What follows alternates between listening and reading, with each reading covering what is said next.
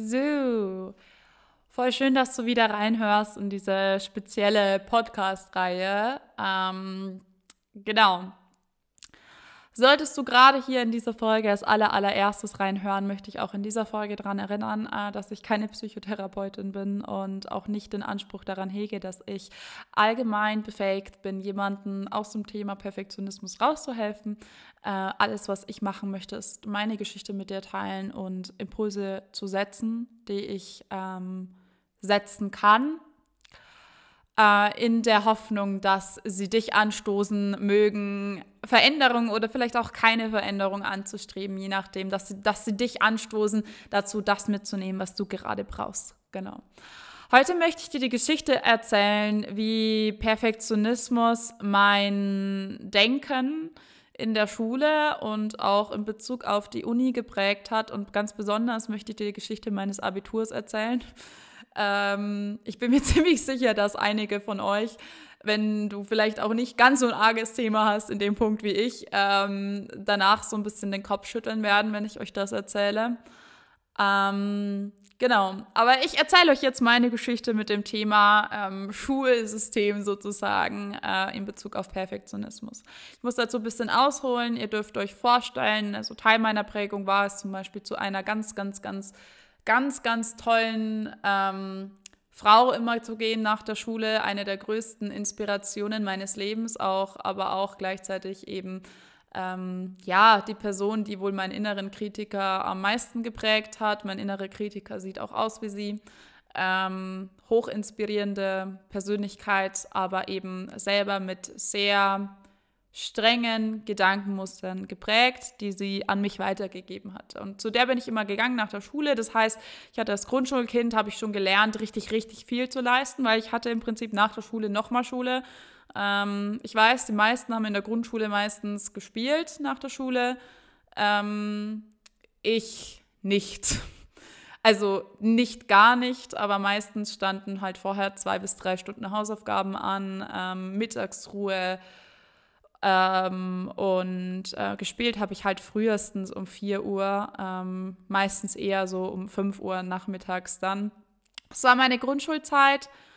Mm, ja, und in dieser Grundschulzeit habe ich eben gelernt, wie wichtig es ist zu lernen und zu leisten.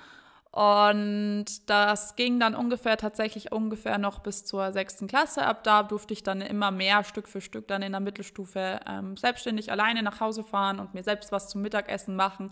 Dafür bin ich sehr dankbar. Ich kann konnte dadurch schon sehr früh ein bisschen kochen, sozusagen. Ähm, aber ähm, ja, ich hatte diese, diese extreme Lernzeit in der Grundschule. Dann habe ich eine Rebellion angestrebt und gar nichts mehr getan. Ich bin drei Jahre lang in der Schule fast durchgefallen, nicht weil ich dumm war, sondern weil ich einfach einen Widerstand gegen meine, gegen meine Kindheit sozusagen ähm, äh, ja, betrieben habe. Also bei mir äußert sich Widerstand ganz gerne mal in Revolution. Ich finde es auch nicht unbedingt immer schlecht, aber äh, manchmal kann es auch äh, nach hinten losgehen, wenn es gegen mich geht. Weil das habe ich nämlich irgendwann erkannt, dass äh, ich eigentlich nur mir selber Beine, äh, also mir selber äh, das Bein stelle gerade. Als es nämlich dann so langsam Richtung Oberstufe, Richtung Abitur ging, musste ich mir eingestehen, okay, wenn ich jetzt so weitermache, ähm, dann wird das nichts mit einem guten Abitur. Und ich wollte doch ein gutes Abitur, um möglichst alle Optionen offen zu halten. Und habe dann ab der 10. Klasse so langsam wieder angefangen, richtig zu lernen. Und in der 11., 12. Klasse habe ich extrem Gas gegeben und äh, mir auch sehr viel verboten. Und da sind wir dann beim Perfektionismus. Also ich habe mir damals verboten, Party zu machen. Ich habe mir damals verboten, ähm, viel Alkohol zu trinken, viel generell auszugehen. Also es war nicht so, dass ich gar nicht weg war. Ich hatte eine der coolsten Partys meines Lebens in dieser Zeit in der Oberstufe. Aber ähm, gerade dann, wenn es Richtung Abi ging, wurde es halt immer weniger. Ich habe auch sehr viel Sport betrieben. Das heißt, ich hatte dann auch Phasen, wo ich einfach keinen Alkohol getrunken habe, was auch nicht unbedingt schlecht ist. Aber meine Intentionen dahinter waren halt eigentlich, dass ich mir selbst halt jede Menge verboten habe, um bestmöglichste Leistung zu bieten. Also statt das Leben sozusagen zu genießen, ähm, wie es viele in meinem Freundeskreis halt damals so ein bisschen getan haben. Und ähm, das hat sich aufgestaut. Also ich habe auch für das Abitur unwahrscheinlich viel gelernt. Also ich richtig, richtig viel gelernt und ähm, habe auch eine riesige Notensteigerung innerhalb der Halbjahre in der Oberstufe hingelegt. Ähm, um eine ganze Note habe ich mich verbessert. Also von einem Schnitt von 2,4, ja nicht ganz eine ganze Note, von einem Schnitt von 2,4 auf einen Schnitt von 1,6 teilweise in den Halbjahren konnte ich mich verbessern und letztendlich stand da das Abitur vor der Tür und die Wahrscheinlichkeit war größer, dass ich einen 1-Schnitt bekomme, als dass ich einen 2-Schnitt bekomme. Ähm, ich habe das Abitur geschrieben und dann wurden die Noten verkündet. Ich weiß bis heute, wie mein ganzer Jahrgang da stand und ähm, gewartet hat, dass, dass wir mussten da alle einzeln zum Direktor in das Büro. Da war dann der Direktor und der stellvertretende Schulleiter und die haben uns dann sozusagen unsere Abiturnote verkündet. Und wurden halt da einzeln nach dem Alphabet aufgerufen. Das heißt, mit Grünsfelder war ich in der oberen Hälfte auf jeden Fall dabei.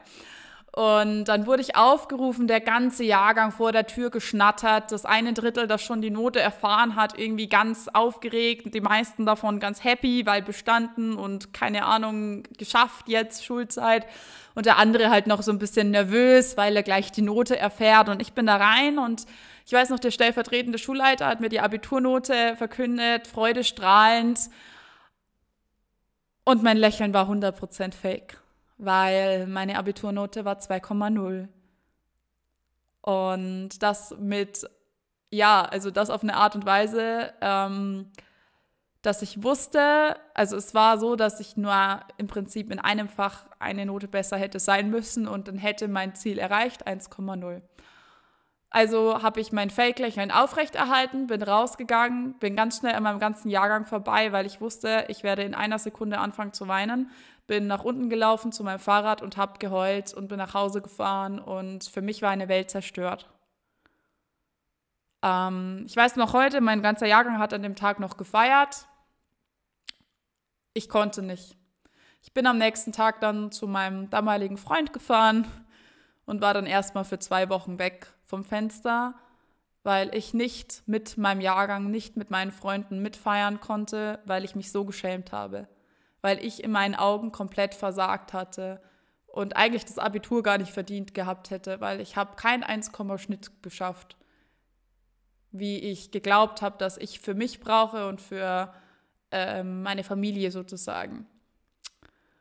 Ja, Vielleicht hörst du es an meiner Stimme, es ist tatsächlich sogar heute noch ein Thema, wo so ein bisschen Schmerz drin sitzt. Ähm, obwohl ich ironischerweise diese Note gar nicht gebraucht hätte, weil ich hatte meinen Studienplatz damals längst. Es war kein, also es war ein duales Studium, es war nicht, ich hätte dafür gar keinen Schnitt gebraucht, nur das Abitur bestehen. Ähm, es war einfach nur für mich. Und ich hatte halt dieses Ziel nicht geschafft. Und für mich war eine Welt zerstört ähm, weil ich in meinen Augen, ich war halt auf einmal, war ich irgendwie, für mich war ich in meinen Augen auf einmal schlecht.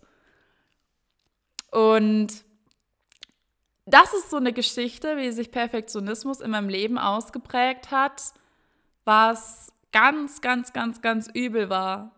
Also vielleicht kennst du das auch heute noch aus deinem Leben, dass du dich von irgendwelchen Zahlen, irgendwelchen Bewertungen sehr abhängig machst. Und da möchte ich dich auch bitten, an dieser Stelle das Ganze zu reflektieren, wie das bei dir ist, ob du dich, vielleicht ist es jetzt, wenn du ein Business hast, eher Umsatz oder Followeranzahl oder vielleicht machst du auch noch irgendwo ein Studium oder eine Ausbildung und das sind die Noten. Und ich möchte dich fragen, wie sehr du wirklich diesen Noten die Macht gibst, zu bestimmen, welchen Wert du hast. Weil im Endeffekt ist es nichts anderes als das.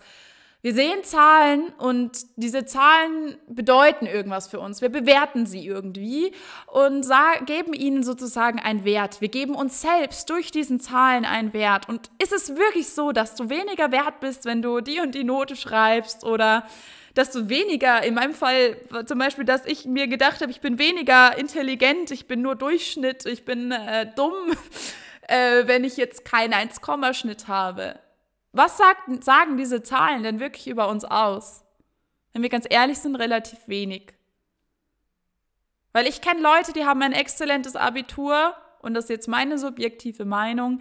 Ähm, ja, ich weiß nicht, die können vielleicht manche praktischen Dinge im Leben nicht so gut, um das jetzt mal so auszusagen. Und ich kenne Leute, die haben ein, haben kein Abitur und fackeln im Berufsleben oder generell jetzt einfach im Leben, sei jetzt mal dahingestellt, in welchem Lebenbereich, also sind einfach krasse Menschen in ihrem Bereich.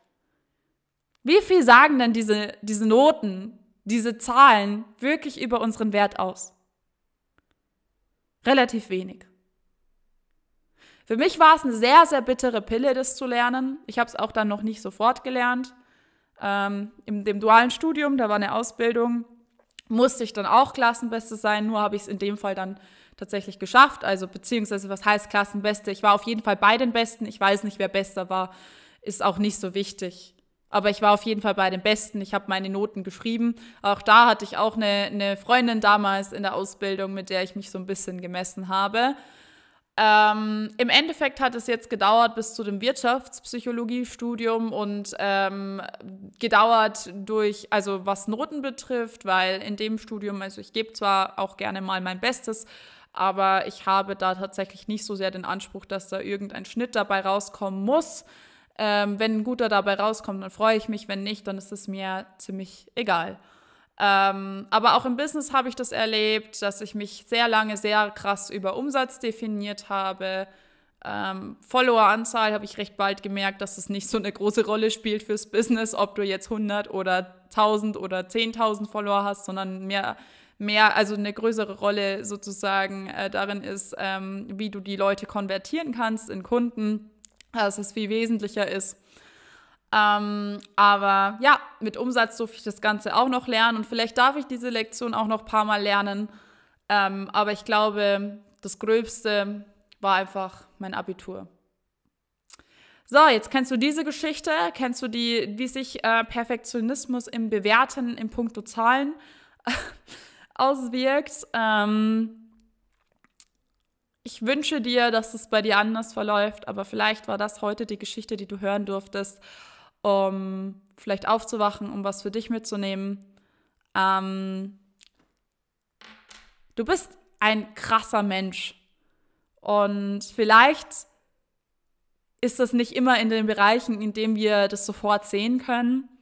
Aber wenn du genau hinschaust, wirst du sehen, dass du unglaublich bist, unglaublich einzigartig und riesige Stärken hast, in welchem Bereich auch immer.